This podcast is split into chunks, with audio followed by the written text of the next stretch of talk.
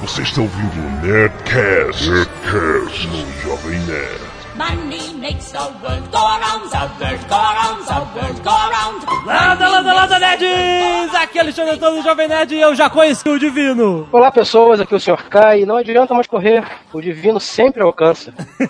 Aqui é o Sr. Z. Eu avisei que o filme do Watchmen ia ficar uma merda. E eu avisei que o Azagal, pra ele comprar a porra do dólar quando tava um e pouco. Ah, é verdade, cara. Aqui é a Zagal e eu confio mais no pai do Sr. Z do que em mim mesmo. Na época que o dólar tava 1,40 e pouco, 1,50, ele olhou pra minha cara e falou: Acho que tá na hora de comprar dólar. Eu não acreditei, cara. Não apenas não acreditou, entrou com tudo na bolsa, né? Estamos reunidos para fazer uma das continuações de Nerdcast mais pedidas de todas. Isso mostra bem que as pessoas gostam de ver os outros se fuder. Né? Sempre. Ah, eles falaram de bolsa, eles se fuderam. Vamos ver o quanto eles se fuderam. Faz Nerdcast de bolsa, faz Nerdcast de bolsa. E convidamos nosso amigo especialista, Senhor Z, que está eh, como correspondente por telefone. Não estranhe o áudio dele. O áudio do Sr. Z está meio complicado, meio abafado, meio esquisito, mas a participação dele é essencial nesse programa, por Sim. isso vocês vão ter que aturar ele no esquema Varsóvia. Sim. No Não, mas é- de guerra. Na verdade, a minha voz teve que ser abafada aí pra que ninguém reconheça e tal, esse tipo de coisa. É verdade, é um Exatamente. E vamos falar sobre crises, mais mercado financeiro, logo depois dos e-mails. Canelada.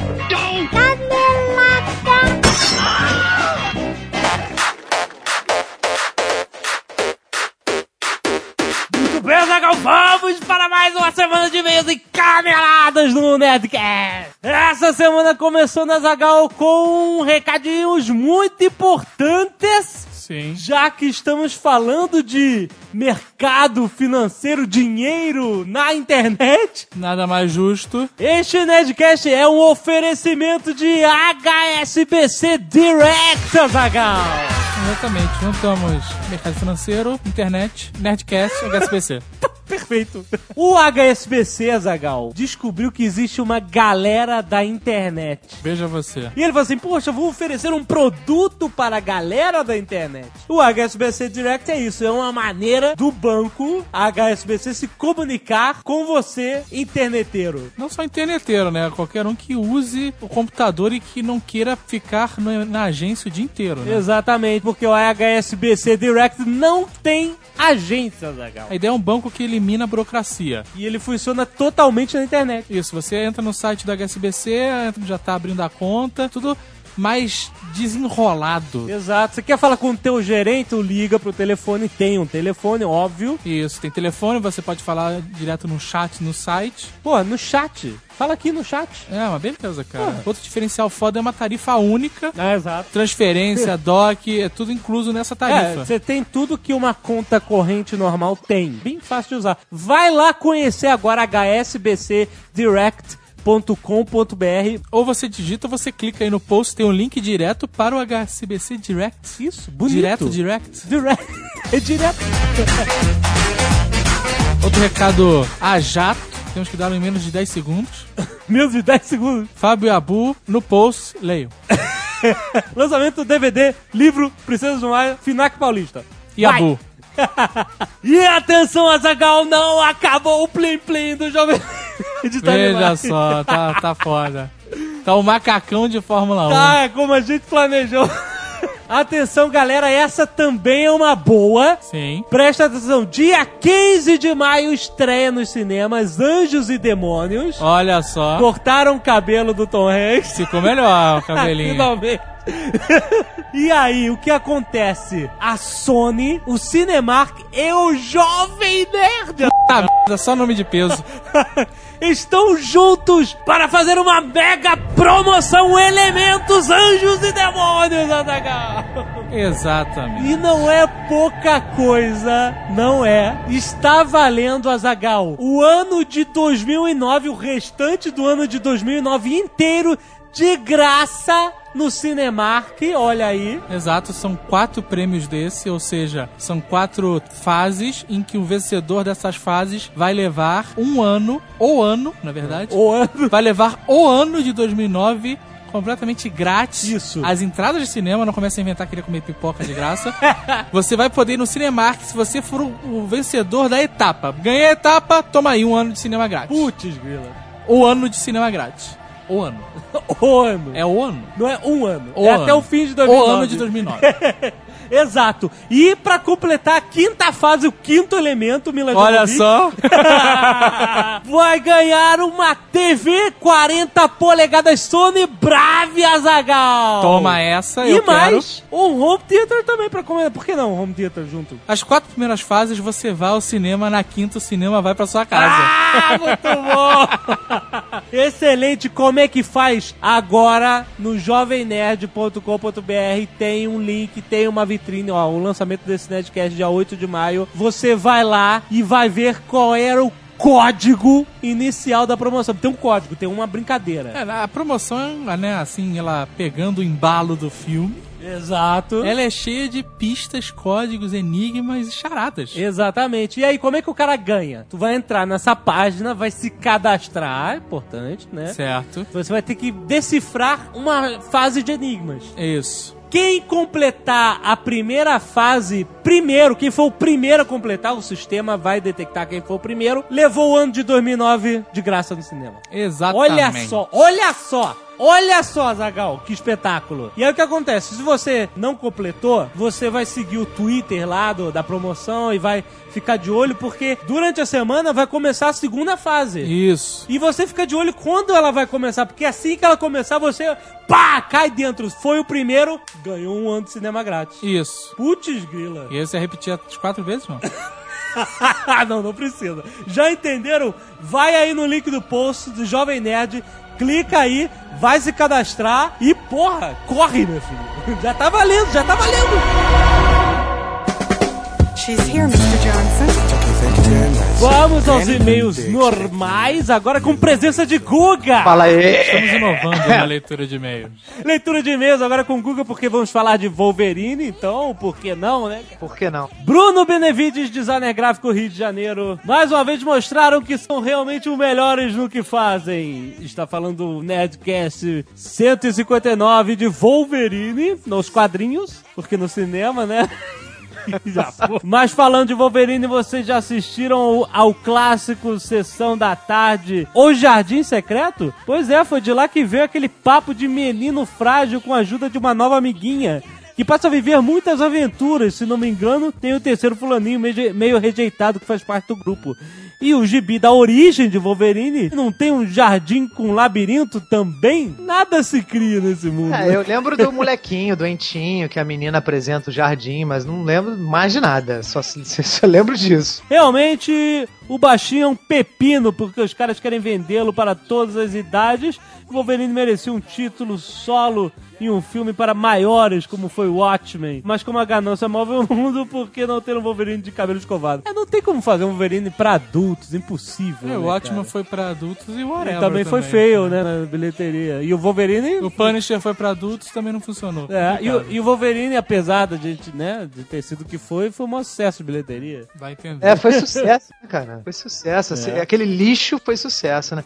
Assim, eu, eu acho que a questão de ser adulto ou não independe da censura. Eu acho que se eles fizessem uma história, porque, assim, eu ve, eu, eu identifico, assim, é porque quando a gente é moleque, qualquer filme com efeito especial a gente acha foda, né? Pô, o filme é fodão, É, então o cara cara. botou efeito especial, a gente acha bonitinho e tal. Mas a gente vai ficando mais velho, mais exigente, cara, a gente começa a perceber que tem filmes que tem alma e tem filmes que não tem alma, que é só comércio.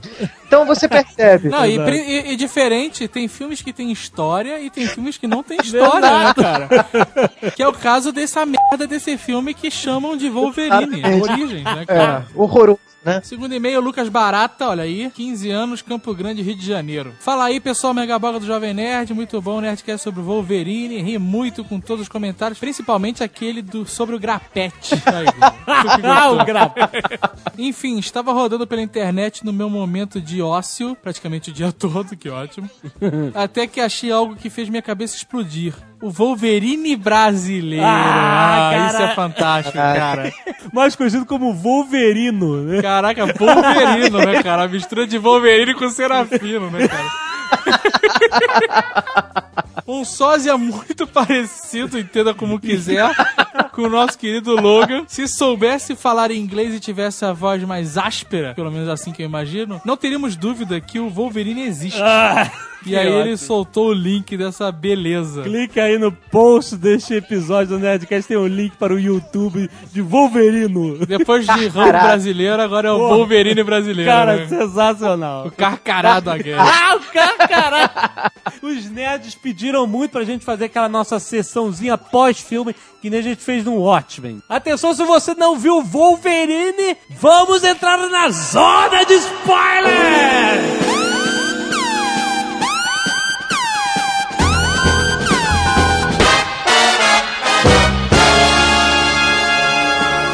Na verdade, se você não viu o Wolverine, guarde seu dinheiro. né? O que, o que O Guga já disse, uma né? merda. E ele pode aqui repetir que ele avisou, né, cara?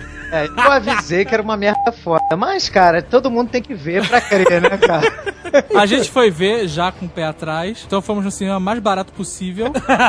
Pegamos o pacote família, mais o desconto no cartão do banco É, exato. e mais uma criança menor de 10 anos. Pagamos uma média de R$ 8,12 por pessoa. Foi um bom investimento. Né? Foi um custo na- razoável pra ver o Wolverine. Exato. Mas, cara, que porra era aquela, cara? Vamos lá. Agora, esses filmes de ação, eles, eles desenvolveram um roteiro, né? Uma forma de agir. Eles têm os primeiros cinco minutos maneiríssimos, com algum videoclipe qualquer. Exato. Exatamente. E depois eles ligam o esmeralhol, cara. Foda-se mesmo, né, cara? Por exemplo, o Eduardo Spor, ele des- desligou o cérebro e gostou, se divertiu. Ah, o Eduardo Spor é sempre do contra, cara.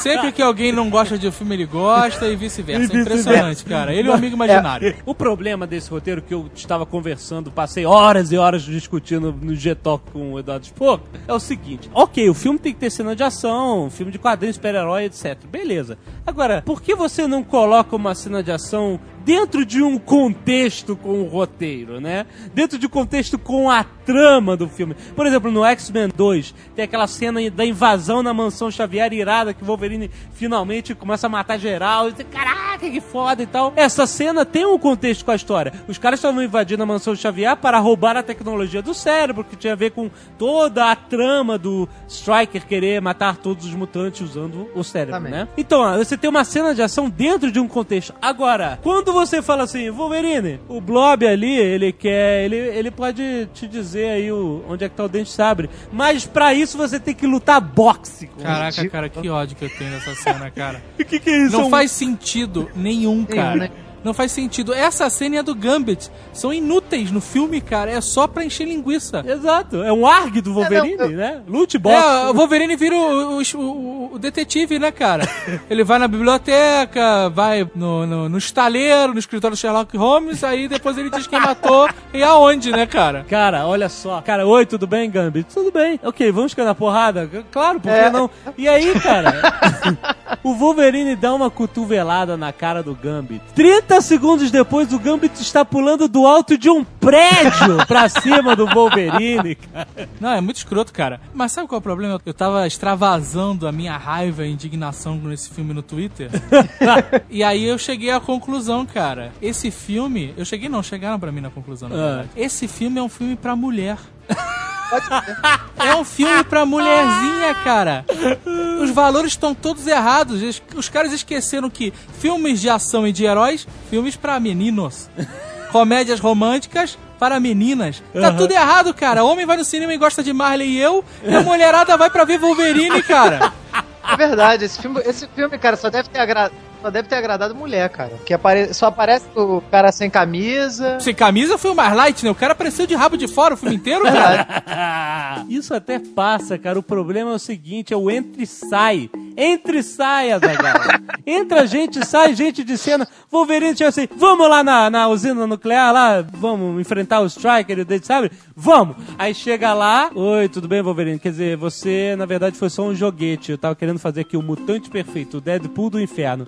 Caraca, o melhor Cara. é que a, a minha vida inteira eu conheci o Wolverine, né? é, o projeto secreto Arma X, né? Weapon X. Exato. Sempre foi assim. Eu nunca ouvi ninguém falar Weapon 10. Arma 10. Puta. Nunca, cara. Não é uma parada C-3PO que, a- que fica na dúvida. X é X, sempre. E aí o Striker me aparece com Weapon 11. Ai, demais. Não, cara. É Weapon X, né? Xiii. Ih, X, arma X. Arma Cara, na, na realidade, o que, que eles quiseram fazer? Eles quiseram aproveitar esse filme pra mostrar todos os mutantes que eles não mostraram antes. É, e o é. Gambit, eles estavam querendo fazer o Gambit desde do, do- da segunda sequência, desde o terceiro. E agora- aí, cara, o que, que ele. Não tem história, o filme não tem história. Aí ele fala assim: como é que a gente vai enfiar o Gambit aí? Porque tem que ter Gambit. E tem que ter o Gambit mostrando Exato. o poderzinho dele. Tá, tudo bem, eu tenho um avião aqui, que nem aquela É. menina do, do- do Comando para Matar. É igual o comando para matar, cara. Eu tenho um avião, vamos lá. E outra coisa que. Sabe outra coisa que me incomodou? É que o filme Wolverine Origins. Não mostra porra de origem nenhuma. Porque o filme podia ter se desenvolvido só contando o que acontece naquele trailer de 5 minutos. É, exato. Podia ser a história dele novinho, depois ele lutando as guerras. Isso já dava um filme foda. Aí não, vamos mostrar rapidinho essa parte que não interessa, foda-se. E aí depois a gente fica durante duas horas mostrando ele sem camisa pulando pelada na cachoeira. e cara, eu reclamei do cara pelado no Nerdcast sobre os quadrinhos. Toma, Wolverine pelado no cinema, né, cara? Cara, preste atenção. O nome do filme é Wolverine Origens. Não é um monte de mutantes em volta do Wolverine, cacete. 20 minutos de filme. Depois, cara, quando ele entra lá na equipe X, a galera que tem o Deadpool, que tem o Dente Sabre, não sei o quê, fica mostrando show-off de arminha Devil May Cry pra todo mundo, fazendo pose. Exatamente. E o Logan não faz nada! Só fica olhando, cara. Entra, entra o cara fazendo pose, entra o Deadpool girando espada Ai, defendendo Ryan tiro. Reynolds, cara, eu não sabia que era esse cara. Eu odeio esse cara. Ah, Deadpool, ele fez Ryan Blade Reynolds. 3, cara. Não, ele fez tudo, Um né, papel. cara? Ele fez Ele sempre faz os Mas eu acho que ele até combina com o personagem do Deadpool, que é o personagem que fica fazendo piadinhas ridículas o tempo inteiro e tal. O problema desse Ah, Você você só vai me desculpar que eu não vi o Deadpool no filme, né? cara? É, não, não, é, não Eu tem. vi o Baraka. Mortal Kombat, Igual, exato. igual o Baraka, cara. Exato. Era isso? Garras na, na espada É. gigante, cara deformada, olhos sinistros. E ainda terminou com Fatality. que pariu, né, cara? Cara, e ele não dobra o braço quando o negócio tá pra dentro, né? Não, o braço Ele dele anda que nem é Playmobil. Playmobil. Cara, A espada é gigante, cara. esse, Ela sai por cima do ombro, esse cara. Final, esse final é ridículo, porque ele parece um possuído, né, cara? Parece o exorcismo de Emily Rose, né, cara, ali no final. E é ridículo que realmente, ele, se ele tivesse uma espada em cada braço, ele não dobrava, né, o braço, né? É esteticamente impossível, é ridículo, e, e a ideia é estúpida, né, cara? Assim, não tem, né, você não tem razão de ser. E virou um robô, né, cara? O cara fica no computadorzinho infernal. Decapitei. Aí escrevi errado, o cara não fica sem saber o que faz. Porra, cara. Cara, é muito ridículo. Depilates. Aí o cara começa a depilar o Wolverine. E bala de adamantium, meu bala- querido. O Ah, que não, que é não. isso? Mais uma vez, um cientista formado no Instituto de Whatever, né, cara? Que chega às suas conclusões porque acha que serve, é assim. Exato. O cara do nada inventou na cabeça dele e funcionou, parabéns pra ele. Que balas de adamantium não matam o Wolverine, mas apagam a memória dele, cara. Puta que pariu! Puta merda, cara. A, a médica cientista olhou pra ele e falou: Porra, eu nunca pensei nisso. e ele deve ter respondido: É porque você não fez a universidade de louco. E aí a gente descobriu que o Wolverine tem dois buracos de trepanação na cabeça. É, pra né? você derrotar o Wolverine é uma moleza, né, cara? É só você achar o É buraquinho. só o Ciclope dar um tiro na testa dele, frita o cérebro do cara. Cara, que coisa ridícula. O Dan Sabe fala assim: e aí, quando é que você vai botar Adamante em mim ali? Não, não, você não ia sobreviver. E whatever, não explica. Não precisa explicar, ele é um cientista louco. O que ele diz tá certo, cara. Ele bate o olho e fala: Não, você Ai. não dá pra. Não, você não. Você não. Você não, Uni- Unité, você perdeu.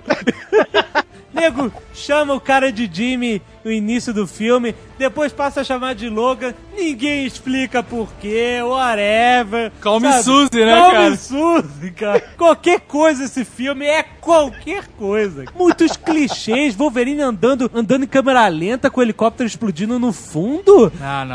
Tá que pariu, Mas o cara. clichê era até aceitável se tivesse uma história. Exato. O problema principal é a falta de história, cara. O filme termina quando aparece o Xavier, cara. Eu não, sem sacanagem, eu não consegui, eu, eu soltei um nossa, porque o cara parecia, parecia uma máscara de carnaval, cara. Ele tava mais inchado, né? Aquela. aquela Cara, parada. mas o primeiro momento parecia uma máscara de sacanagem, sabe? Parecia que não era o, o, Jean-Luc Picard, que era outra pessoa, cara. Cara, aqu- aquilo foi muito ridículo, porque aquilo é a Fox falando pra gente que nós somos os imbecis, que aquele filme tem ligação com X-Men, né, cara? Precisa fazer uma cena escrota daquela pra dizer, olha, esse filme X-Men tem ligação, tá? Não, e é, venham crianças, venham com o velho tarado que vocês não É, conhecem. é, exato. vem um careca. Com Convenientemente essa chegou... bicha velha plastificada. Caraca, cara, se eu saio de um complexo, uma ilha presídio de mutantes, e dou de cara com aquele velho todo esticado, meu irmão. Sem sacanagem, eu corro pro, eu volto pra cadeia, cara. Eu volto pra cela. E no final, a gente esperou até o final dos créditos. Eu né? também, esperei. E aí aparece o Wolverine num bar. Eu soube que teve, tem duas É. cenas. Aham. Uma delas é o, o Deadpool, a mão do Deadpool encostando na cabeça, decapitada. E a cabeça decapitada abrindo os olhos. Caraca, cara, se tivesse tido essa cena na sessão que eu tava, eu teria vomitado no cinema. Sem sacanagem. Vomitado. Que isso é uma afronta inacreditável, cara. Cara, é, é ir até onde não dá mais, cara. E a outra cena que todos nós aqui assistimos é o Logan num bar é, japonês e a mulher pergunta pra ele, no maior clichê ever, você tá bebendo pra esquecer? Aham. E o cara me vira e fala, não, não, tô bebendo pra lembrar. Cara, sem sacanagem, eu sou muito mais o Sr. K. Tô bebendo porque eu quero ficar mal. Se eu quisesse ficar bom, eu tomava remédio, porra.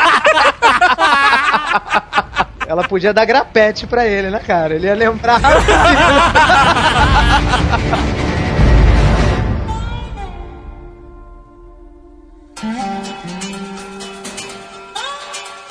Crise, senhor K. Crise. Eu não, não, não acredito em crise. Enquanto as pessoas veem crise, eu vejo oportunidade de crescimento. Ó, Eu vejo excelentes negócios surgindo na esquina. é verdade. Principalmente pra quem tem dinheiro guardado, né? Exatamente, bar do colchão.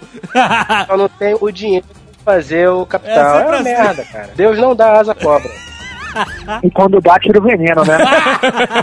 e quando deixa o veneno, tira o dente, né? Eu tenho uma pergunta pra fazer pro Sr. K, que é a seguinte. A Petrobras Sim, Petrobras. chegou em níveis baixíssimos. ah, é? Muito abaixo do valor estipulado pra você vender sua casa e seu carro, ir morar debaixo da ponte e comprar tudo em ações da Petrobras. O que aconteceu? O que aconteceu? Eu vendi meu carro. Olha! Já, já deu uma travada, né? Já deu uma travada. Vendi meu carro e investi no casamento. Ah! Ou seja, investiu a fundo perdido mesmo, né?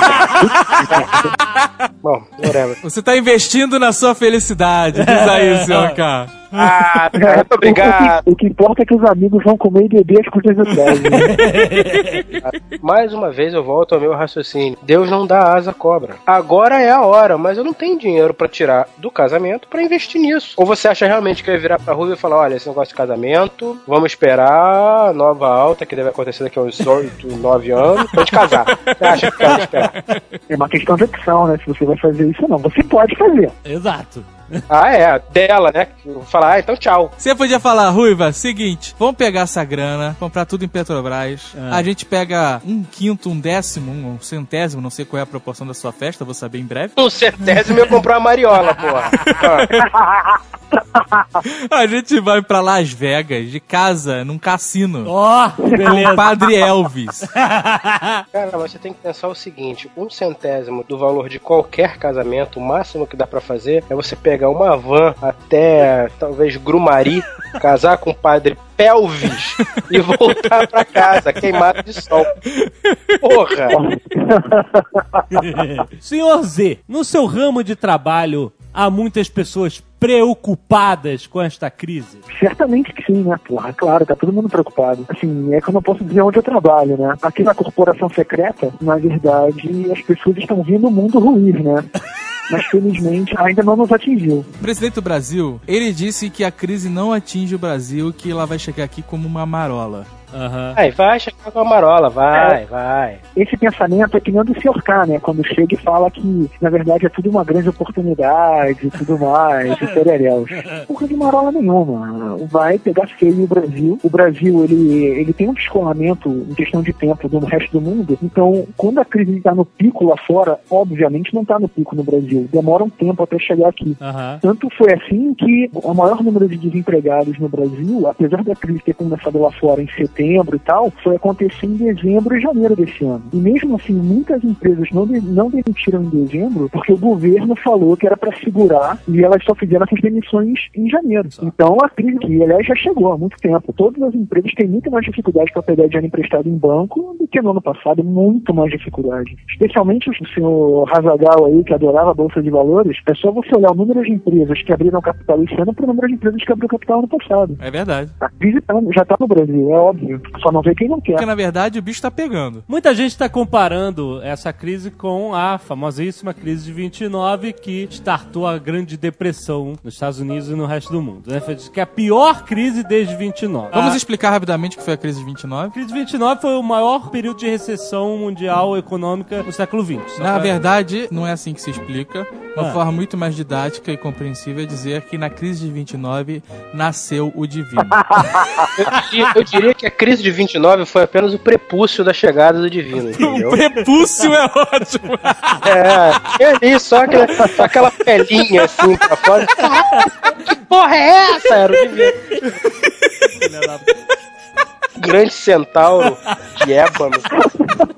É, existem várias causas diversas e controversas estudadas para a Grande Depressão e a crise de 29, etc. Mas a mais evidente, que a gente vai comentar aqui, a gente não vai ficar aqui falando economicamente, senão vai ficar boring. A crise de 29 foi uma crise de superprodução. Ou seja, Ou seja, os Estados Unidos ficou por cima da mariola quando acabou a Primeira Guerra Mundial. A Europa tava fudida, escombros, e aí, bom, vamos reconstruir. Toma aí dinheiro! Dinheiro emprestado pra todo mundo! A Europa começou a importar produtos, bens de consumo dos Estados Unidos, que nem louca. Toma, produz, produz. E aí, os Estados Unidos viveu uma década entre 1918 e 28 de maravilhas, cara. Era a indústria crescendo com uma doideira e tal. Só que o que aconteceu? Lá para fim da década de 20, a Europa começou a se estabilizar, a demanda de produtos diminuiu de importação. porque começou a ter mais indústrias, né, É, tal, na Europa, se, se né? acertou, exato. Quer dizer, os Estados Unidos estava lá com uma indústria super aquecida e sem ter pra quem vender. Aí começou a dar merda nesse ponto. Então as pessoas começaram a ser demitidas. É, tudo aquilo que acontece, né? Não tem pra que vender, diminui a produção. Diminui a produção, demite o cara. Demite o cara, a economia desaquece porque tem um monte de gente na rua sem ganhar dinheiro. E aí uma coisa vai puxando a outra. Até que aconteceu o dia 24 de outubro de 1929, a Quinta-feira Negra. É sempre alguma coisa negra, Semana Negra. O pessoal não tem muita criatividade pra criar os nomes. Mas esse nome é o nome correto. Não sei. Porque o dia que nasce um divino é o dia negro. é verdade. Se eles fossem nerds, eles iam criar um nome tipo, é o Mega Boga Sexta-feira do Cão, assim. Eles iam criar um negócio desse. Exato. Mas não, os caras são economistas na Sexta-feira Negra. Assim. Mas o que aconteceu? Olha que interessante. Na quinta-feira. Interessante agora, amigo. Sim, sim. O Dow Jones lá teve uma queda de 12,8% num dia só. Uma Na coisa- verdade, na época ele se chamava só Jones. Por quê? Que nesse dia que foi o down.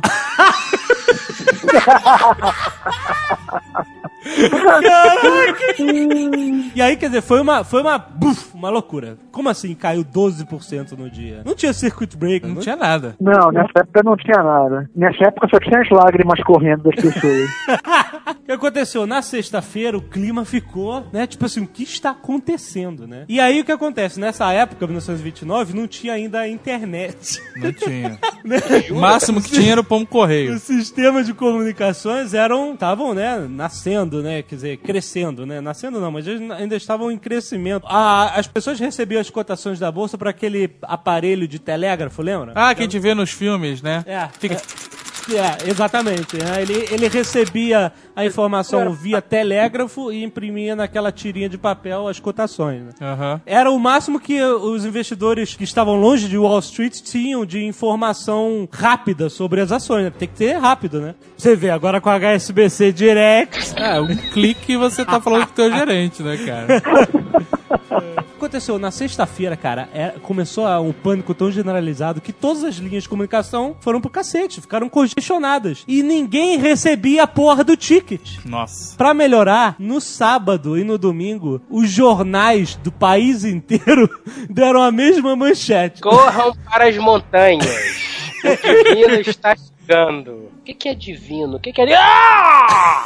Aí corta a cena. O que aconteceu? Segunda-feira, quando as pessoas realmente se informaram que o bicho estava pegando, segunda-feira, a bolsa caiu mais 13%. Recorde. E aí as pessoas começaram a cair dos prédios. Sim. Tem um negócio aí que é aquela questão clássica, né? O- o- quando o cara se dá conta que caiu 10%, ele fala, eu vou vender, porque eu quero sair agora. Exato. Então, todo mundo vende e a porra cai mais ainda. É claro. E como diz o nosso querido amigo Azagal, aí as pessoas começaram a cair dos prédios. A nossa sorte hoje em dia, quer dizer, talvez a sorte de alguns aí, é que, como diria um conhecido meu, as pessoas só não se jogam dos prédios hoje em dia porque as janelas não abrem. Outra consequência da crise de 29. Sensacional.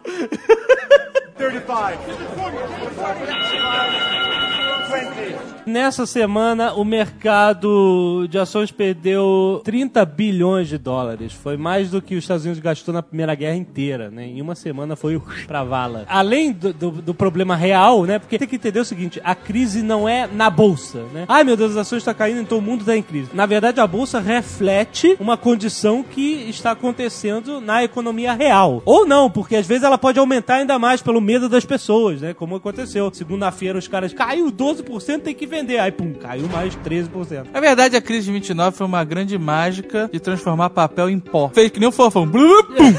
Todos os papéis que você tinha se transformaram em pó automaticamente.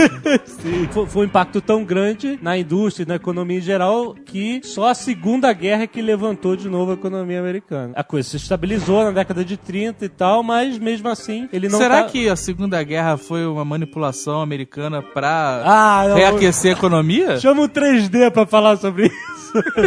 Segunda Guerra Mundial foi uma catapulta para os Estados Unidos. Depois da Segunda Guerra, enquanto o mundo inteiro tava chorando, catando cinza, eles estavam felizes cantando, vendendo coisas pro mundo. Sim, tanto que a, a melhor fase da economia americana foi lá na década de 50 e tal, com os baby boomers depois da Segunda Guerra Mundial. Aquela grande explosão de natalidade que existiu porque o país estava com a economia melhor do que nunca, né, cara? Compre a sua Tupperware e seja feliz. Era basicamente isso. American Way of Life, The American Dream, tava aí pra todo mundo.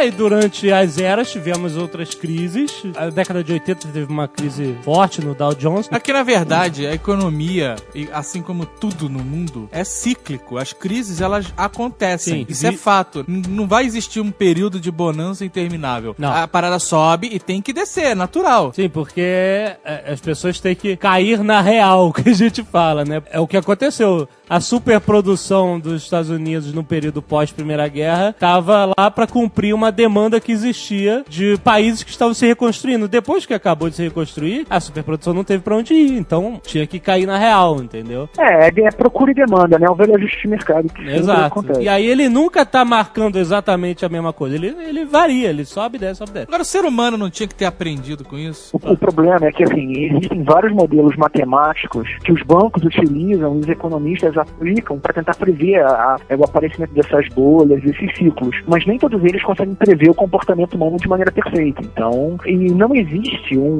um, um desses modelos matemáticos que seja bom o suficiente para ser aplicado no cenário de bolha. Eles ainda não conseguiram criar. E é muito difícil você prever quando a coisa vai estourar ou não. Algum motivo leva aquela bolha a estourar. Mas é muito difícil você prever qual será esse motivo, entendeu? Porque ela pode continuar por um, por um bom período ainda. Ninguém nunca sabe quando ela chegou no seu topo ou não. É difícil prever. Essa que é a questão. E, e tem uma outra coisa também. Ah. O ser humano não aprende, certo? Certo. Crise de 29 foi, teoricamente, um exemplo pro resto da humanidade. Só que as pessoas que perderam dinheiro na crise de 29 não estão mais vivas.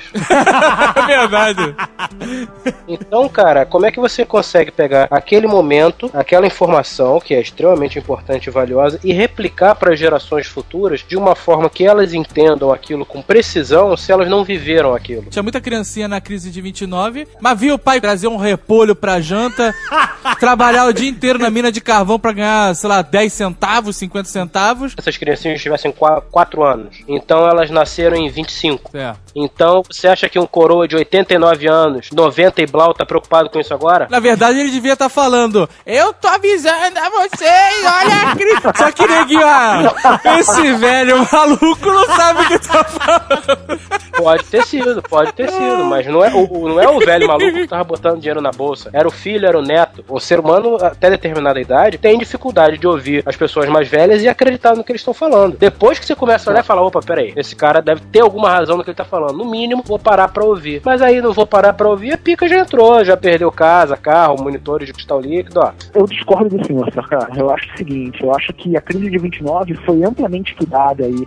Esse presidente do Banco Central Americano, ele é um especialista na crise de 29, tanto que uma das grandes diferenças da, da atuação dos bancos centrais mundiais para essa crise que nós temos hoje, para a crise de 29, é que na crise de 29, o que, o, o que, que eles acreditavam? Olha, livre mercado absoluto. Então, malandro, se o cara ele quebrar, eu não tô nem aí. Se o banco quebrar, que se dane. E naquela época, os governos não fizeram nada. Exato. Os governos ficaram parados, eles só começaram a agir muito tempo depois. Hoje em dia não, você- ainda que um pouco tardia, você teve uma atuação meio que concertada dos governos, bancos centrais do mundo, tá todo mundo aí jogando, torrando dinheiro aí, os Estados Unidos se endividando que nem os malucos pra enfiar dinheiro nos bancos e não deixar o pessoal quebrar, entendeu? Eu acho que eles estudaram sim a crise de 29 e estão tentando reagir de uma maneira melhor do que eles reagiram naquela época. O problema é que as origens da crise atual são bem diferentes das origens da crise de 29. Ah. E tem um componente fundamental nessa história aí que é o seguinte, amigo. Todo mundo quer dinheiro no bolso. Se o dinheiro tá entrando, ninguém tá preocupado em saber, pô, será que daqui a dois anos vai dar merda? Isso ninguém tá preocupado com isso. Beleza, eu quero ganhar mais dinheiro esse mês que eu ganhei no mês passado. Eu quero que o meu bônus seja grande. Eu não tô preocupado com, com a segurança do sistema financeiro nacional. É a velha ganância do ser humano, pô. Vamos explicar rapidamente o que, que aconteceu agora em 2007, 2008. Qual é a dessa crise, que é chamada a crise do subprime. E por que justo agora que eu estava ganhando algum dinheiro?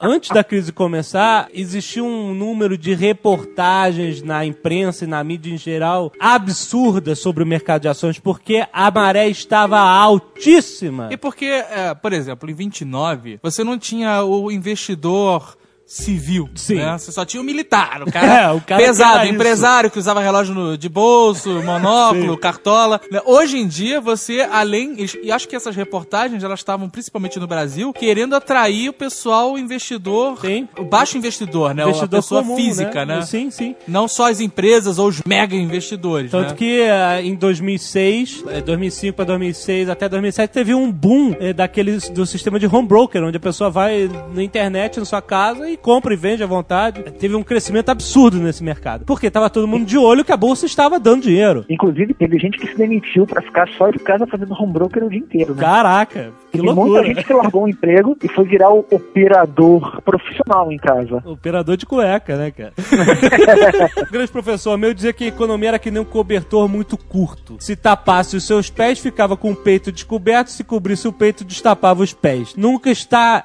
plena, completa. Porque, por exemplo, se você fala assim, olha, se tiver todo mundo empregado, é excelente, a economia só vai crescer. O que acontece? Todo mundo empregado, todo mundo ganhando dinheiro e gastando dinheiro, demandas aumentam, inflação, toma aí. Você vai ter inflação justamente por causa de demanda. É, é uma loucura, a economia tem que estar sempre equilibrada, tem que estar sempre acontecendo uma merda pra acontecer uma coisa boa. Então o que acontece? O problema é geral sempre, né? Muitos problemas, mas aí vamos focar num só que é o mais evidente. O subprime, que é o problema lá dos imóveis americanos, certo? Certo. O que acontece? Na verdade, a, a- a economia americana e há muito tempo a economia mundial, ela sofreu um, um fenômeno muito interessante, que era o quê? O dinheiro estava muito barato e não havia inflação. Co- Como você bem falou, eh, quando você tem muita demanda, você tem inflação. E o que, que a inflação gera? A inflação demanda que você diminua o dinheiro no circulante. Como é que você faz isso? Você aumenta a taxa de juros. Porque fica muito mais caro para o cara pegar dinheiro emprestado, o cara não pega o dinheiro emprestado e não sai usando por aí. Exato. Né? Isso tanto para empresas quanto para pessoas. Mas o, o que estava acontecendo? Durante toda essa década, é, as pessoas estavam tendo oportunidades aí de pegar dinheiro muito barato. E por que, que não havia inflação? Porque como você teve uma transferência de produção dos países mais ricos para os países mais pobres já há muito tempo, esses países mais pobres, quando exportavam seus produtos de volta para os países mais ricos, eles exportavam a preços muito baixos. Quer dizer, na verdade não é que eles exportavam a preços baixos, é que o custo deles era tão baixo que você não precisava aumentar o preço dos produtos para ter um ganho bom. Aham. Então o que acontece? Você conseguia comprar produtos é, a preço baixo. Mesmo com o preço das matérias-primas mais altos, o preço dos manufaturados não aumentava tanto. O, o que, que acontecia? É, é o que eles chamam de exportação de deflação. né? Na, na verdade, a China, colocando seus produtos baratos no mundo, ela impedia que a inflação crescesse. Aham. Entendeu? E aí, o que acontece? Quando os bancos centrais olharam esse, esse cenário e falaram: eu estou emprestando dinheiro, tem dinheiro no mercado, mas não há inflação, eu não me sinto obrigado a aumentar a taxa de juros. Sim. Quando você aumenta ou diminui a taxa de juros, a economia continua girando. E o que acontece? Quando a economia continua girando, obviamente você tem aqueles velhos fenômenos. Eu vou comprar uma casa hoje. Se daqui a um ano minha casa vale, sei lá, 20% mais, eu, eu vou vender essa casa, vou pegar um valor 20% maior e vou comprar uma outra casa. Aham. Que também vai ter um valor maior. E, e esse aquecimento todo do mercado imobiliário começou a gerar um excedente monetário. Por quê? Nos Estados Unidos, as pessoas físicas se alavancam, né, elas usam essas propriedades como base de garantia para os empréstimos que elas pegam. Então o que acontece? Esse boom imobiliário começou a girar um, um- um ciclo que era o seguinte: eu comprava uma- hoje uma casa de 10, e como é que eu fazia isso? Eu dava dois reais de entrada e me endividava em 8 reais. Só que daqui a dois anos, essa minha casa não valia 10, ela valia 15. Então o que eu fazia? Se eu estava endividado em 8 reais, eu pegava a diferença desses 8 para os 15. Eu me endividava em mais X reais. E o que acontece nos Estados Unidos? As pessoas não pegavam esse dinheiro e simplesmente aplicavam na indústria. Não, a pessoa pegava esse dinheiro e ia comprar uma lancha, ia comprar uma outra casa, comprava um carro, comprava móveis para casa. Isso foi gerando uma demanda enorme nos Estados Unidos por esses produtos e foi gerando cada vez mais um aumento de preço. Assim, na verdade, não um aumento de preço, mas muito dinheiro circulando, a economia crescendo muito. Vamos lembrar também que em 2001, dia 11 de setembro, os Estados Unidos sofreu um ataque terrorista do cacete, né? Que abalou, assim, todos os investidores, quando viram aquelas torres ruindo, fizeram "Ah, o que que vai acontecer? E a reação imediata do Fed foi tacar a taxa de juros lá embaixo também, para tentar estimular a economia. Exatamente. Em todo momento de estresse da economia, os bancos centrais utilizam instrumentos que eles chamam de política monetária, que é o quê? Diminuir a taxa de juros. Nesse caso, eles fizeram isso. Acho que no dia seguinte ao ataque lá de 11 de setembro, a Bolsa dos Estados Unidos bateu lá embaixo, mas depois se recuperou. Por que, que ela se recuperou? Porque, na verdade, é, o problema do ataque, do ataque terrorista, o que, que o pessoal achou? Porra, vai estourar uma guerra absurda e a, a indústria vai ser afetada, mas não aconteceu isso. Você teve uma guerra pontual no Afeganistão, depois você teve uma guerra no Iraque, mas a capacidade produtiva do resto do mundo não foi afetada por causa disso, porque era uma guerra dos Estados Unidos, né? Aham. Você não teve um fenômeno tipo a Segunda Guerra Mundial que devastou a Europa e que as pessoas não tinham dinheiro para comer Aham. e que poderia criar um efeito gigantesco na economia mundial. Isso não aconteceu, muito pelo contrário. A China começou a girar, a crescer de uma maneira gigantesca e o mercado consumidor deles começou a, a consumir produtos que nunca antes foram consumidos pelos chineses. E aí você começou a gerar uma demanda enorme de matéria-prima de todo o resto do mundo para alimentar esse mercado chinês, que não apenas alimenta o mercado interno, mas também é uma máquina de exportação, especialmente para os Estados Unidos, que estavam naquele ciclo lá de um, de um aumento no valor das propriedades e as pessoas se endividando para consumir. Não era para fazer poupança, era para consumir. Exato. pessoal pegava o dinheiro para comprar, e, e girando no cartão de crédito, enfim. Porque o americano, ele tá acostumado, já que a gente tá falando dos Estados Unidos, ele tá acostumado a viver de crédito, né? Aqui no Brasil a gente vive de crédito se fuder. Vive de juros de cartão, juros de cheque especial e tal. Ah. Lá eles vivem de crédito, mas é, não, não são, ou não eram, juros absurdos e eram normal. Estamos falando de classe média, nada de milionários e tal. Ninguém comprava casa no pau. Chegava e, ah, quanto é a casa? 100 mil dólares? Toma aqui, pá. Não, lá tudo é hipoteca, tudo é Exato. financiado. É, Eu compro um carro e não termina de pagar. Em dois anos ele troca de carro, passa a dívida pra outra pessoa, já pega outro carro, já transforma, já vira outra dívida. É. E é assim que eles estão acostumados a viver. É porque, na realidade, você não pode comprar com a realidade brasileira, que tem juros de. Hoje, os juros estão de 11,25%. A Selic, 11,25% ao ano. Isso só no Brasil. Eu acho que é o segundo país que tem os juros reais mais altos no mundo. É, nos Estados Unidos, tem, primeiro, tem juros muito baixos. Segundo, por exemplo, a hipoteca. É, você pega lá, tem os juros da hipoteca. No mercado aquecido, vale muito mais a pena. Em vez de eu, de eu pegar o dinheiro e dar 100, pau, 100 mil dólares no pau lá e comprar uma casa, não, eu vou botar 20 mil dólares lá, vou pegar os outros 80 e vou aplicar. Que os juros ganho no banco, ali, no, no, no mercado de ações, aquilo vai me dar um retorno maior do que os juros que eu vou pagar, entendeu? da hipoteca. sim. Entre 2003 e 2004, a taxa de juros americana chegou a 1%. 1%! É. Se você considerasse a taxa de juros junto com a inflação, você tinha uma é, a taxa de Negativa, juros negativa, é né? o chamam. Porque a inflação era maior Isso, do que a taxa de juros. E quando você Exatamente. pega, por exemplo, dinheiro emprestado pra comprar uma casa, quando você faz uma hipoteca, os juros são ridículos, né? Não, além dos juros serem ridículos, lá nos Estados Unidos, eu não sei se ainda é assim, mas em, pelo menos lá pelos meados de 2002, 2003, isso era assim. Você podia deduzir os juros que você pagava na sua hipoteca como uma dedução na sua declaração de imposto de renda. Praticamente você comprava a casa em, sei lá, 30 anos sem juros. É, mas é porque aí existe uma, uma política governamental de habitação, entendeu? Claro, Assim, claro. é, é, é- é o- isso faz parte do sonho americano, é que cada americano terá a sua casa, entendeu? Isso, isso faz parte da é uma parte muito forte da cultura do país. É aquela casinha que a gente vê nos filmes, com a cerquinha na frente e a bandeira americana fincada lá, né? Sim. Até o Saturday Night Live sacaneava, porque qualquer pessoa podia conseguir crédito, né? Então eles fizeram uma propaganda fake deles falando assim, olha, eu acabei de perder meu emprego e eu sou aprovado, né? Eu tenho crédito, né? praça. Aí, aí ia piorando, né? Olha, eu não fiz nada e eu sou aprovado. Aí apareceu um cara com um machado ensanguentado. Eu acabei de matar minha mãe e eu sou aprovado. Então, qualquer Zé Ruela podia fazer uma hipoteca, um financiamento e comprar uma casa, mesmo que ele não tivesse perspectiva nenhuma de poder pagar essa parada em 30 anos, entendeu? E o que acontecia? Também existia muita especulação imobiliária. Porra, os caras estavam malucos comprando. E aí a demanda subiu, os preços subiram. É, exatamente. Os bancos, cara, pegam essas dívidas hipotecárias, né, esses financiamentos, fazem um bolo. Imagina que você pega um monte de papelzinho e vai juntando até fazer uma bola de papel. Você pega essas dívidas e você cria uma bola. E você chega para um outro banco e fala assim: Olha, tá vendo essa bola aqui? Ela é um monte de dívidas de hipoteca. Ela Uma bola? tem- Uma Eles pilha, um quadrado. Uma pilha, então, paralelepípedo. Isso. Então, olha, pega esse. Um amarrado de Pega esse dívida. ama- é, um amarrado de Um dívida. fardo de dívidas. Ele criava esse pacotão e vendia para outro banco. Olha aqui, ó, quer comprar? Tem um valor isso, né? São dívidas que estão sendo pagas. Certo. Mas o que, que o banco que tá vendendo ganha e o que, que o banco que tá comprando ganha? O banco que está vendendo, ele fala o seguinte, é- é como se você fosse um comerciante e você desconta um- uma duplicata na, na rua, entendeu? Você tem um título lá qualquer dessas dívidas, assim, ele, vo- você vai receber por esse bolo de papel,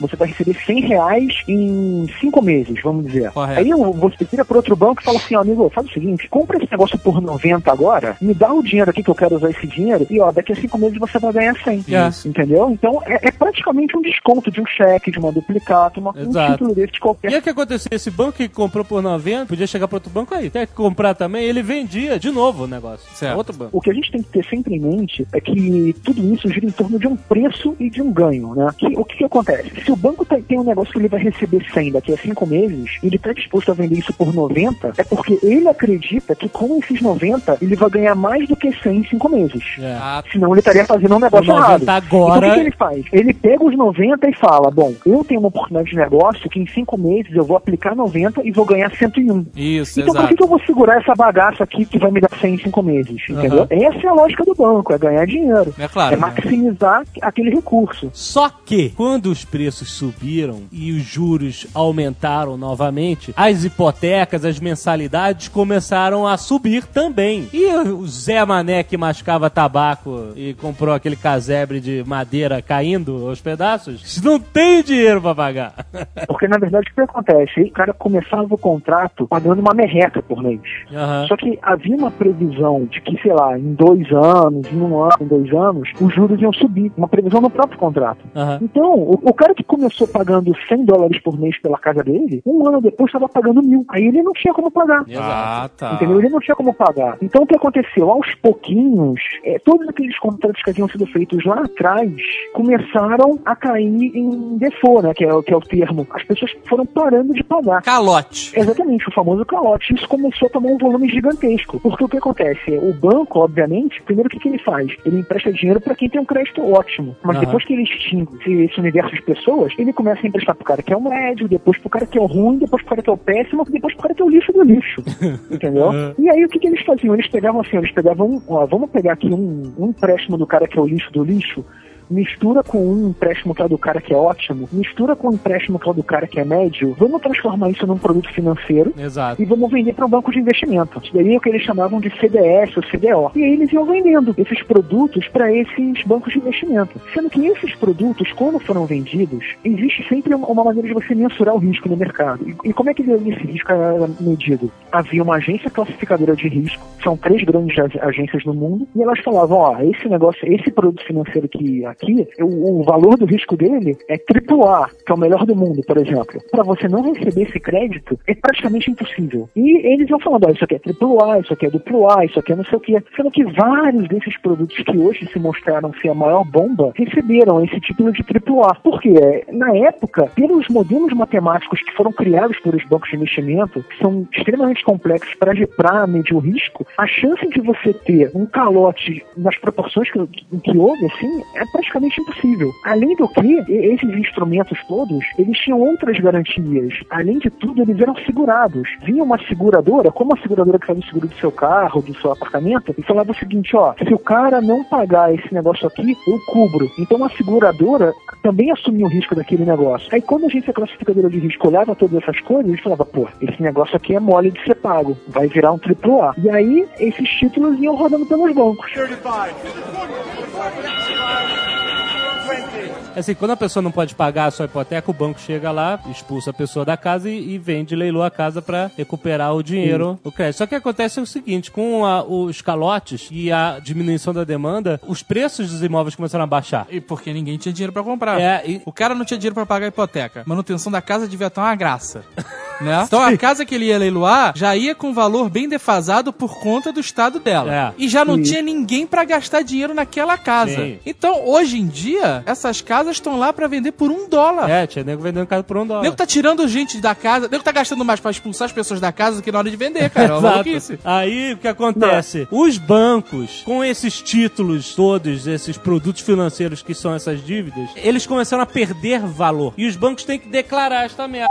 Os títulos que eu tinha que valia mil, agora vale 50. É. E é o que acontece? Isso afeta o banco. As ações do banco Exatamente. começam a cair. É, o cara olha e fala assim, porra, o banco que tinha aí pra receber 10 mil garantido, o que era 10 mil agora vale 5 centavos. Exato. Sabe? O banco, É, todo, todo o capital que o banco tinha emprestado se perdeu, ninguém vai ter como pagar. Tem duas coisas aí, assim. Uma delas é com relação ao negócio das casas. Lá nos Estados Unidos tem uma lei que diz o seguinte: quando você toma a casa de um inquilino que não pode mais pagar, você não pode deixar essa casa abandonada. Você tem que dar o mínimo de reparos a ela. Né? E isso é um custo. E outra coisa, olha só como é que o sistema é, é- é perverso, porque você tem a, a crise de crédito, os bancos começam a parar de emprestar dinheiro, o valor dos imóveis começa a cair e os bancos começam a tomar os imóveis. E quanto mais imóveis você toma, mais imóveis você coloca à venda. E quanto mais imóveis você coloca à venda, mais os preços caem, porque a oferta aumenta muito mais do que a demanda. É claro. Então você gera um ciclo aí que é péssimo para a economia. Tá vendo a bola de neve se formando? É, exatamente, uma bola de neve. E essa história deles venderem casa a um dólar é verdade, porque já gastaram tanto dinheiro para retomar aquela casa, com, com todos os prejuízos que eles tiveram, com as despesas mensais, que eles só querem se livrar daquilo, entendeu?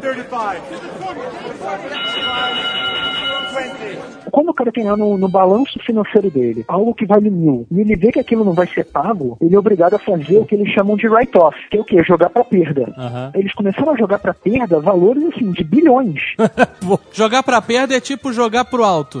Jogar pra perda e você falar assim, cara, foi pro cacete, isso aqui não existe mais. É como se você falasse pro banco o seguinte, esse negócio financeiro que valia mil ali, de alguma forma foi um dinheiro que o banco tinha que receber. Era um ativo pro banco. Ele tá perdendo bilhões de dólares Aham. jogando isso daí fora. Aí o acionista do banco fala assim, ó, quem quer comprar essas ações? A maçã tá podre.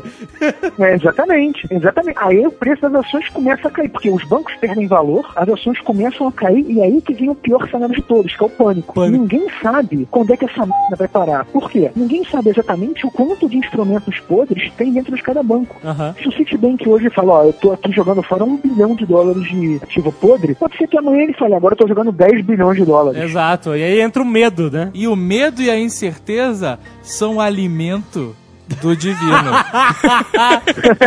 Eu diria que o medo e a insegurança e são o alimento do divino. Porque com essa crise mundial, eu acredito que o divino esteja afiando o pau no muro de chapisco. Olha, é. Tem gente lá no, no escritório, cara. Sabe, você via quando, ah, quando tinha aqueles dias assim de 12% de queda, pô! Eu já tinha largado de mão há muito tempo, né? Eu ficava puto pensando, mas eu via gente passando no corredor com olheira, sacou? Olho fundo. Andando torto, né? Andando meio esquisito. Andando torto. Só faltava estar com a casa do botão da camisa errado, sacou? Trocado do lado da era o que faltava, cara.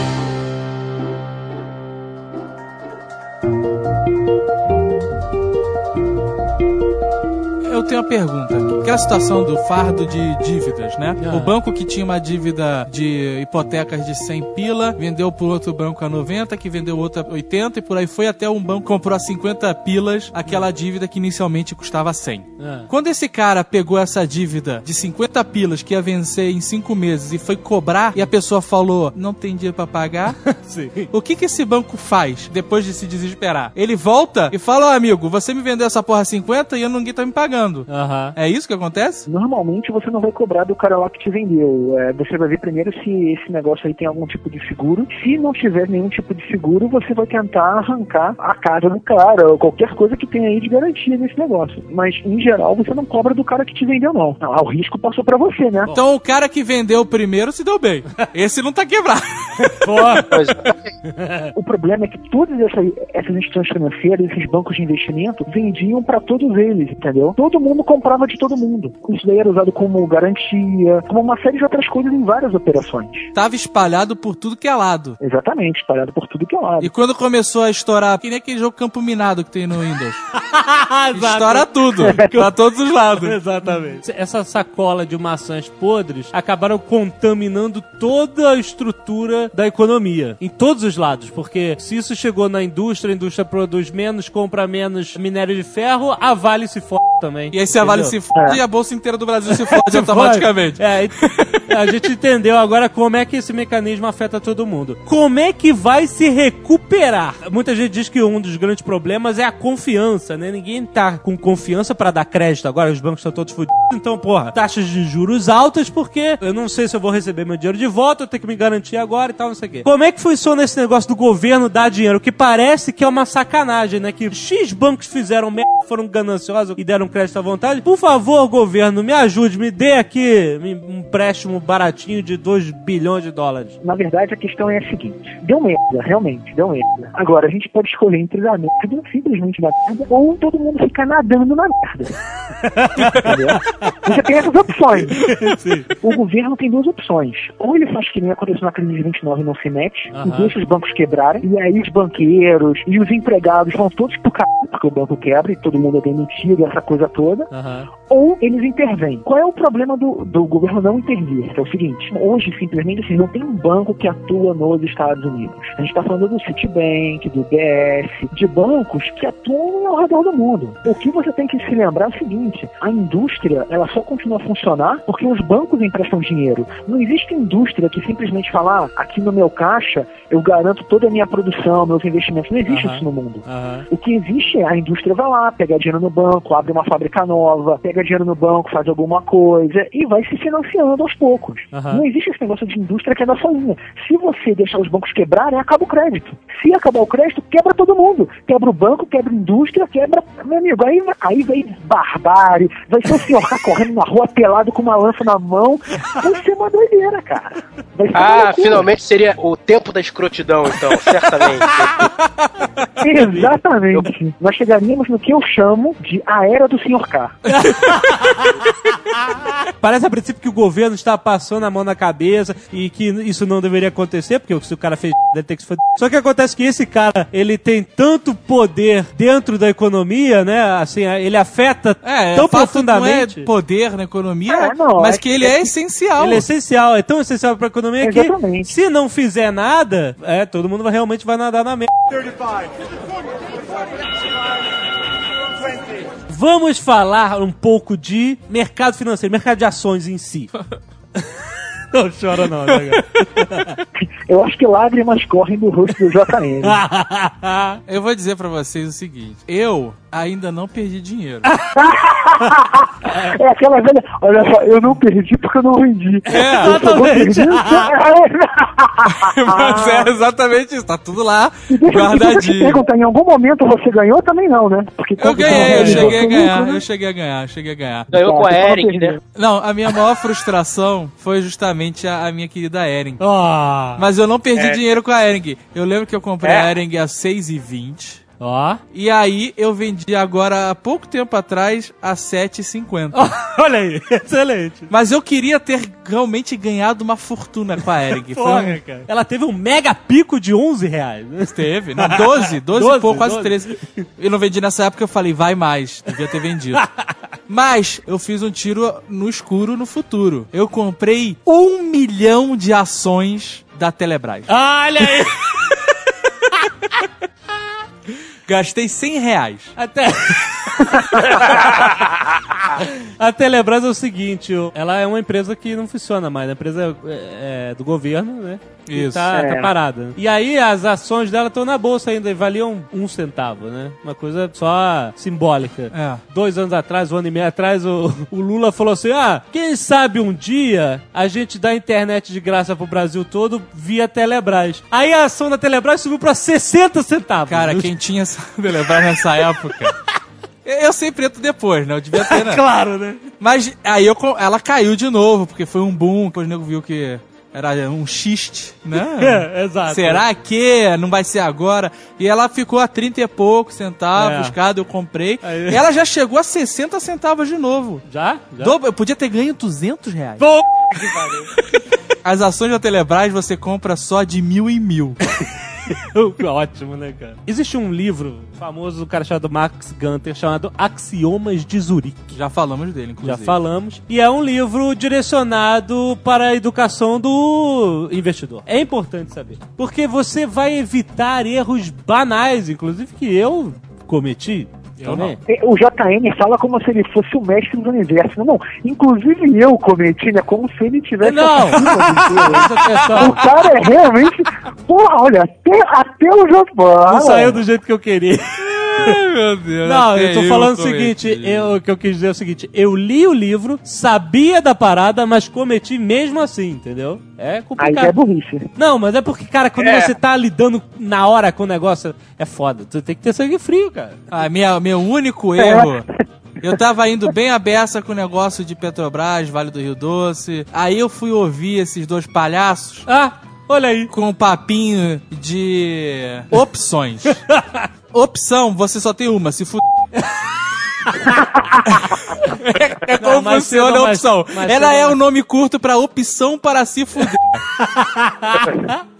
É porque a gente jogou, a gente fez errado, a gente jogou como especulador em opção, não é assim que se trabalha com opção, né? Olha, eu vou te falar, o JN já tá profissional. Não é assim que se trabalha com opção. Como é? Não, você... Eu Não, sério, cara, no primeiro mês eu ganhei muito dinheiro com opção. É, eu só E aí- ganhei calvície com a E, opção. e no segundo mês eu devolvi tudo, cara. Meu primeiro mês eu consegui 110% de lucro. Olha aí, ó, que beleza. Na metade do segundo mês eu só tinha 22% dos 110%, mais o o valor inicial. Eu chorava todo dia. Eu pensava, não, por quê? Por quê? Eu posso fazer uma pergunta? Vocês colocaram esse lucro no bolso? Duas Não, horas não. e meia, assim. Esse que é o problema. Esse- isso não é lucro, cara. Ninguém pode falar que ganhou na bolsa se o dinheiro não ficou no bolso. Exato. eu, Tá eu, eu tenho que falar aqui que eu botei o dinheiro no bolso. Não, mas tá certo. Eu tirei dinheiro da bolsa, botei no bolso. Não, eu, eu tive então lucro beleza. real. Não, eu também. Eu comprei um Xbox e um Wii, assim, mas ah, o negócio é que o resto ficou. É, então valeu a pena pra cacete. Tá Ah, aí, mas é- que já deu três red lights. Mas foi consertado, foi consertado. Não, foi consertado caralho. Essa porra não tem nem mais seis meses de vida. Joga essa merda fora. Eu tenho uma pergunta pra vocês, que é a seguinte. Hoje, 2009, primeiro semestre. Qual é o investimento bom? Ouro? Estamos de volta ao ouro? É, ouro é ótimo. O ouro tá subindo há, há 10 meses e o cara fala, não, agora eu vou entrar com tudo no ouro. Porra, por que não entrou 10 meses atrás, cara? Isso que é um problema. O cara espera, olha, já subiu 160%, vou entrar agora. Pô, é, vai ganhar até cacete. Vai subir mais 10%. Porra, não aguento, cara. Se eu tivesse dinheiro hoje, se eu não fosse uma pessoa endividada, Ah, uma pessoa que vendeu a alma ao sistema, ao matrimônio. patrimônio, se eu tivesse dinheiro hoje, eu compraria imóveis. Imóvel. tá bom. Imóvel. Mas eu compraria e venderia rápido. Eu não sei se isso é um bom conselho, não, cara, atenção.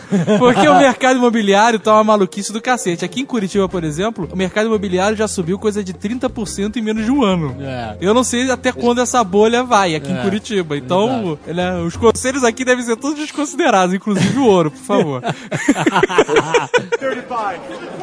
A crise não pegou quem tem dinheiro, a crise pegou quem tava no meio do caminho para começar a ter dinheiro para baixo. Agora, você que tinha pego, sei lá, 500 mil reais e apostou tudo em Eric, porque ouviu o Azagal, se fudeu! Se fudeu! Pelo menos não foi Telebrás, né? Veja bem. Telebrás é um risco consciente. Se eu perder 100 reais, eu deixo de comer fora um final de semana e tá tudo certo, Olha né, cara? aí, caraca, tá cagando cheiroso Não, demais. você vai no McDonald's e você gasta quanto? Ah, você tá falando de uma família inteira, óbvio. Exato. Ah, Porra. Então, por um segundo aqui, o saco diminuiu. 100 reais uma sozinho no McDonald's. que pariu. Eu falei um final de semana. É, tá não falei um Porra almoço. inteiro, né? tá certo. Vendo? De sábado, a- do início de sábado de manhã a domingo à noite, direto, sem parar.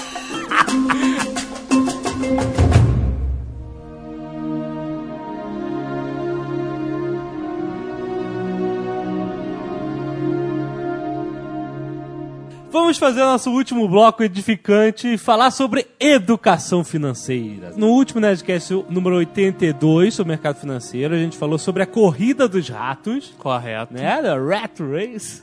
Exato. Um- uma mensagem importantíssima a dizer é: nunca faça nada de impulso, largar tudo que você tem para seguir o seu sonho. Não é assim que funciona. Não Exato. vai me pedir demissão sem ter certeza do que tá fazendo. Exatamente. Então, olha só, a primeira coisa, isso vem daquele livro Pai Rico, Pai Pobre, que é ótimo, eu não canso de dizer aqui que vocês devem ler, é, é muito bom. Não é essas formulinhas de ficar rico rápido, porque isso não existe. É sim o beabá para você aprender a se educar financeiramente. Infelizmente não existe. Porra, Eu tento sempre, mas não existe. Você tem que trabalhar, já dizia o He-Man. exatamente. Caralho, já dizia o He-Man. Fala, He-Man. o que o He-Man diz. Você não sabe o que o He-Man diz? Não. Eu acho, inclusive, que eu tenho até orgulho em não saber o que o He-Man diz, mas Quando a pessoa está em dificuldade financeira, muita gente é, sabe que está em dificuldade financeira e não sabe como sai. que um dos problemas que vem acontecendo, sempre aconteceu no Brasil, né? Ah. Isso não é novidade. E isso é interessante em relação à crise, que o mundo inteiro tá em polvorosa, crise, crise. Mas como a gente sempre viveu na crise, né? a gente, a crise é só mais um evento né, normal, né? Exato. Mas que muita gente cria dívida em cima de dívida pra pagar dívida. Nossa, a mãe de um amigo meu tinha três cartões de crédito. Um pagava a dívida do outro. Não, isso é uma ciclos. loucura, É uma pegar loucura. empréstimo. Pelo amor de Deus, fujam de dívidas e empréstimos. Sim. Primeira coisa que você tem que fazer quando você se vê enterrado em um buraco é parar de cavar. Olha aí. Porque tem gente, e eu conheço, que tá no buraco e continua cavando, maluco. E sabe que tá no buraco. Pare de comer fiambre. Chega de água com gás. Dinheiro não soluciona problema de pobreza. Isso parece um absurdo que eu falei, mas é que temos que abraçar o conceito que Robert Kiyosaki deu no seu livro Pai Rico, Pai Pobre. O pai rico, pai pobre não significa que um tinha dinheiro e outro não tinha dinheiro. O pai dele, que era o pai pobre, que ele tanto fala no livro, ganhava muito bem. Tinha um ótimo emprego e ganhava bem pra cacete. Só que estava sempre com dificuldades financeiras. Você pensa assim, ó, pô, o que, que faz uma pessoa rica, né? Se o cara ganha 10 mil por mês, tá rico. É. Mas o que acontece se o cara ganha 10 mil por mês e gasta 12? É. Ah, ele tem mais coisas do que eu, mas ele continua fudido. entre aspas, continua pobre. A ideia dessa parada da educação financeira é tirar o pensamento de pobre das nossas cabeças. Quando uma pessoa tem o pensamento de pobre na cabeça e ela ganha dinheiro, o dinheiro não resolve o problema. Ela simplesmente aumenta, ilumina, como se fosse um holofote. É, a, a- a verdade é que esse negócio de educação financeira realmente é, é muito mais ligado a não gastar do que o quanto você ganha. Essa é a verdade. Você tem que ter um padrão de vida e, e porra, isso é absolutamente. Não dá, você não ninguém pode gastar mais do que tem, mano. A verdade é que você vai entrar cheque especial, você vai pegar empréstimo e você vai começar a pagar juros que vai ser uma despesa a mais no seu orçamento. É, Esse negócio de parcelar empréstimo é uma grande ilusão, porque assim, o cara, ele ganha, sei lá, 10 mil. Ele tá acostumado a gastar, gastar todos aqueles 10 mil. Aí ele pega um empréstimo para pagar mais não sei o quê. Aí ele parcela, só que agora em vez de pagar 10 mil, ele vai ter que gastar 10.500, porque tem a parcela do empréstimo. Aí para cobrir a parcela do empréstimo, ele usa o cheque especial. Só que o cheque especial tem juros. E isso aí vai virando uma bola de neve. E o cara nunca vai ter dinheiro para pagar, entendeu? O- Uma coisa que um amigo meu sempre falou, falou comigo essa semana. Se ele, se ele ouvir isso, ele vai ficar orgulhoso. E ele é uma das pessoas que eu considero que mais sabe lidar com o dinheiro. É o seguinte: comprar o que você precisa, não o que você gostaria. Eu admito que ele está vidas à frente de mim nesse quesito de evolução monetária. Mas Esse então, conselho não funciona muito bem. Por exemplo, eu preciso de um Lamborghini Diablo. Pois é, é aquela, é aquela tira do Calvin. Papai, papai, eu acabei de ver uma série de coisas na televisão que eu não preciso, mas quero desesperadamente. o negócio é só ou poupar dinheiro ou não gastar em coisas supérfluas. O, o- a parada mais fundamental que você tem que ter na educação financeira é saber a diferença entre um ativo e um passivo. No bom sentido, isso. Na educação financeira. Educação financeira. Não na sexual. Exato. Isso é o que define o pensamento do rico e o pensamento do classe média e pobre. Um ativo é algo que gera renda, certo? Só pra entender. É algo que coloca dinheiro no seu bolso. O ativo coloca, fato. O passivo é algo que gera despesa. É algo que tira dinheiro do seu bolso. Que gera desconforto. Sim, também. Tá ótimo. Você, quando perde dinheiro, é desconfortável. É verdade. E aí nós entramos naquela velha discussão milenar. É a mulher um passivo?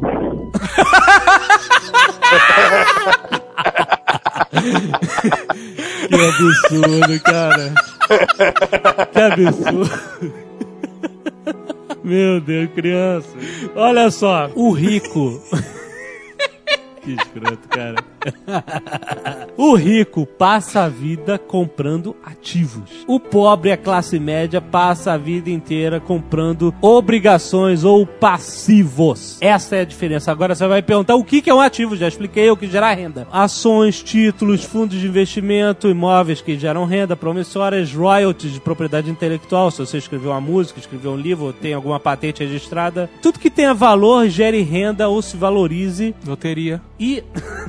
Porra. Porra, se você investir, sei lá, mil, quin... dois mil reais, mas um dia você ganhar, é um ativo do caralho. Porra, o melhor de todos. E negócios. Presta atenção na definição de negócio. Negócios são coisas que não exigem a sua presença. Sou o dono deles, mas eles são administrados por outras pessoas. Se eu tiver que trabalhar neles, não é um negócio, é uma profissão. Ricos têm negócios. Não quer dizer que você só tenha que ter negócio e não trabalhe. Você pode trabalhar, você pode ter uma profissão. Mas o negócio é um ativo. Certo. Entendeu? Se eu tenho uma loja, mas tem uma filial que é, né, a outra pessoa está administrando, ela é um negócio. O que é passivo? É diferente de despesa, porque despesas são coisas que você tem alimentação, plano de saúde, escola, educação, essas O coisas. passivo, no seu caso, gera despesa. É, no caso ele gera despesa. Por exemplo, um empréstimo. Se você fizer um empréstimo, isso é um passivo. Dívida de cartão de crédito, isso é um passivo. Aluguel pode ser considerado um passivo. É um dinheiro que tá indo pro lixo. Não. Aluguel eu não considero um passivo. Mas Depende, depende. Da, do seu ângulo de visão do aluguel. Não, é claro, às vezes Se o não- cara vive de aluguel a vida inteira e tem nada que lhe gere mais renda, por exemplo, tem gente que pega o dinheiro que, do imóvel, em vez de comprar o imóvel, que pode ser um passivo também, ele mora de aluguel, pega o restante, investe, consegue tirar mais dinheiro Sim. do que gasta. Sim, no caso, sim. por isso que eu falei, pode ser considerado um passivo, entendeu? Eu conheço gente que morou anos de aluguel podendo ter comprado um imóvel e não comprou. quando a Anos pessoa anos. não faz um plano de se livrar do aluguel e quando o aluguel é uma despesa. Sim, exato, exato, exato. Veja bem, eu não considero o aluguel um passivo porque o aluguel é um serviço que você está comprando. No entanto, se você pudesse desfazer desse serviço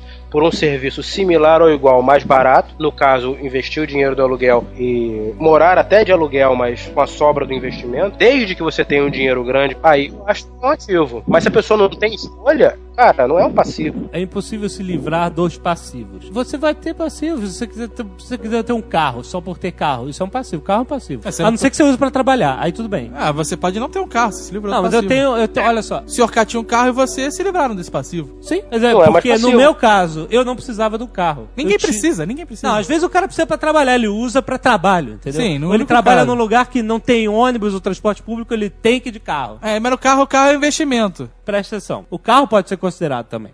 Pode ser porque suga dinheiro que nem uma criança. Mas quando você usa ele pra trabalhar, Sim, eu sei. eu ele sei. é um. Né, por exemplo, um táxi não é um passivo. Sim, mas eu tô falando o seguinte: eu tenho um, um irmão do amigo meu, ele se, se apertou todo pra comprar um Audi, porque era o sonho dele ter um Audi. Ah, não, isso é uma E ele não tinha o padrão de vida pra ter um Audi. Mas É ele foi lá e comprou o Audi. O Audi sugava dinheiro dele que nem uma mulher sem limite. Entendeu? Uma boa analogia. Fazia todo embora o dinheiro pro Audi. Precisava ter o Audi na vida dele. Era um passivo gigante, cara. Não era o momento dele ter o Audi, entendeu? Ele não deveria sonhar em ter o Audi, sim sonhar em ter o padrão de vida para poder ter o Audi. Sim. Aí que entra o negócio de você não precisa se livrar dos passivos, mas você precisa fazer o seguinte: a sua, se você faz um desenho, duas colunas, passivos e ativos, a sua coluna de ativos deve ser sempre maior do que a coluna de passivos. É isso que você tem que entender. A, a classe média, a pessoa trabalha para um patrão, mas ela trabalha para outras pessoas também, só que não sabe. Uma das pessoas para quem ela trabalha é o governo, Correto. porque cobra imposto. Outra pessoa para quem ela trabalha é o banco, que faz empréstimos, que financia, que dá o cheque especial e etc Certo. Que paga o cartão de crédito. Então, não, que cobra o cartão de crédito. que cobra o cartão de crédito. Se eu pagar meu cartão de crédito, eu vou ficar feliz pra caralho. Qual é o problema desse cara? É porque a única fonte de renda dele é o salário. É o único ativo. É importante dizer aqui, esses passivos, exemplo, o banco é um passivo, né? Um patrão, um segundo patrão, como você Aham. disse. Mas a culpa não é do banco. Ele não, Não. obrigou você a ter cartão de crédito Mas nem é- entrar no cheque especial. Certo. Porque as pessoas, elas gostam de botar as instituições e, e sempre botar a culpa nos outros. Ah, o banco é o filho da puta que cobra uns juros, não sei o que lá. Meu amigo, te vira e não entra no cheque especial. Então, mas- Tem muita gente que tem essa visão de que tá todo mundo contra ele. Mas ele tem que ser a favor dele, para não depender dos outros. Aham. Aí o que acontece? A sua única fonte de renda é o salário. É, esse é o ativo. Só que quando o seu salário aumenta, os outros patrões também aumentam. Os impostos aumentam, né? E é, é possível que as suas dívidas também aumentem. Né? Certo. Você pode, por exemplo, como o Sr. K está fazendo, investir num ativo que é a educação. O Sr. K está fazendo um curso que vai capacitar melhor ele no trabalho dele, que vai aumentar a renda dele. Ele só pode trabalhar X horas por dia. Normalmente 8. Então o que ele tem que fazer? Ele tem que fazer a hora dele valer mais. Não, não. Se ele pode trabalhar mais, deixa frescura. Ele pode pegar um, O bico, hein? um bico de vigia no mercado. Isso é frescurite, isso é frescurite. Estamos falando na empresa. Estamos falando na empresa. claro, mas não me vê com esse papo. Um cara saudável pode muito bem passar a noite no mercado acordado, pô. Taludinho, bem crescido. O pensamento. O rico compra ativos, gasta dinheiro com ativos. Ativos são coisas que vão gerar renda a ele. Entendeu? Aí o que acontece? Você tem seu salário vamos dizer que você tem mais um ativo. Eu tenho um pequeno investimento aqui num fundo, mas Você tem uma lojinha que bate xerox. Sim. Tem uma lojinha que bate e ganha um dinheirinho. Isso. E tenho investimento no fundo. Eu tenho meu salário e eu tenho alguns ativos ali que estão me dando renda. Certo, Certo? certo. Aí o que acontece? Vamos dizer que eu tenha dois mil reais de despesa e mil reais de ativos. Certo. Não estou contando o meu salário, estou contando os ativos, os negócios que funcionam sem a minha presença. Como é que o rico pensa, cara? Ele vai querer sempre aumentar a coluna de ativos. Então o dinheiro que ele tiver sobrando, ou de salário, ou dos ativos, o que, que ele faz? Reinveste em ativos. Certo. Em mais ativos. Ah, ah, ah, se você, ah, ganhei um dinheiro aí também, vou fazer uma reforma aqui em casa que tá precisando. O dinheiro vai embora e acabou, escoou. Ok, você pode realmente, ah, estou me sentindo melhor, reformei a minha casa, reformei o banheiro, sei lá o que. Mas, cara, esse dinheiro não foi para a coluna de ativos, foi para a coluna de passivos. Mas Lembra daquele negócio de 2 mil de despesa e mil de ativos? O cara que continuar e reinvestindo na sua tabela de ativos, ele vai fazer a renda desses ativos crescer. Vamos imaginar que ele chegue a equiparar 2 mil de renda de ativos, 2 mil de despesas. Ele já está pagando as despesas dele sem fazer nada, só É. com os investimentos dele. Já Entendeu? pode largar o emprego. Não, você sabe. Calma. Não seja, não seja apressado.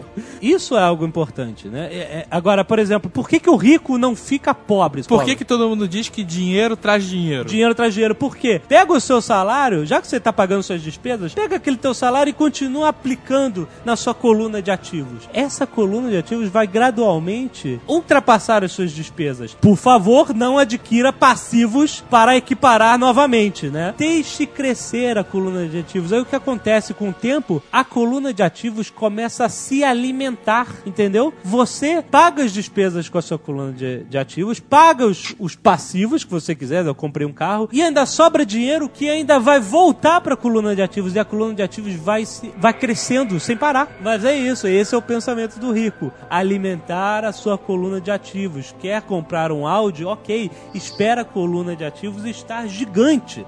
Quando o Audi não for mais destruir a sua coluna de ativos, quando ele for pago pela coluna de ativos e ela continuar se pagando, você vai ter um Audi, cara, e vai continuar ficando rico. É por isso que os ricos continuam sempre ricos, não importa a crise que tem aí. O problema não é ter passivos ou ter ativos. O problema é ser burro. Tô falando sério. Ser burro é o maior problema, cara. Porque a partir do momento em que o cara é demitido, pega um dinheiro e pensa, bom, ah, ganhei 25 mil reais, vou comprar tudo de fogão, geladeira, imóveis de qualidade duvidosa, torra tudo e não pensa cinco minutos à frente Cinco minutos. do que ele está passando naquele momento, ele é burro. E você sabe o que, que o burro tem mais do que eu, você e todos nós aqui, né? É. O burro tem mais é que se fuder.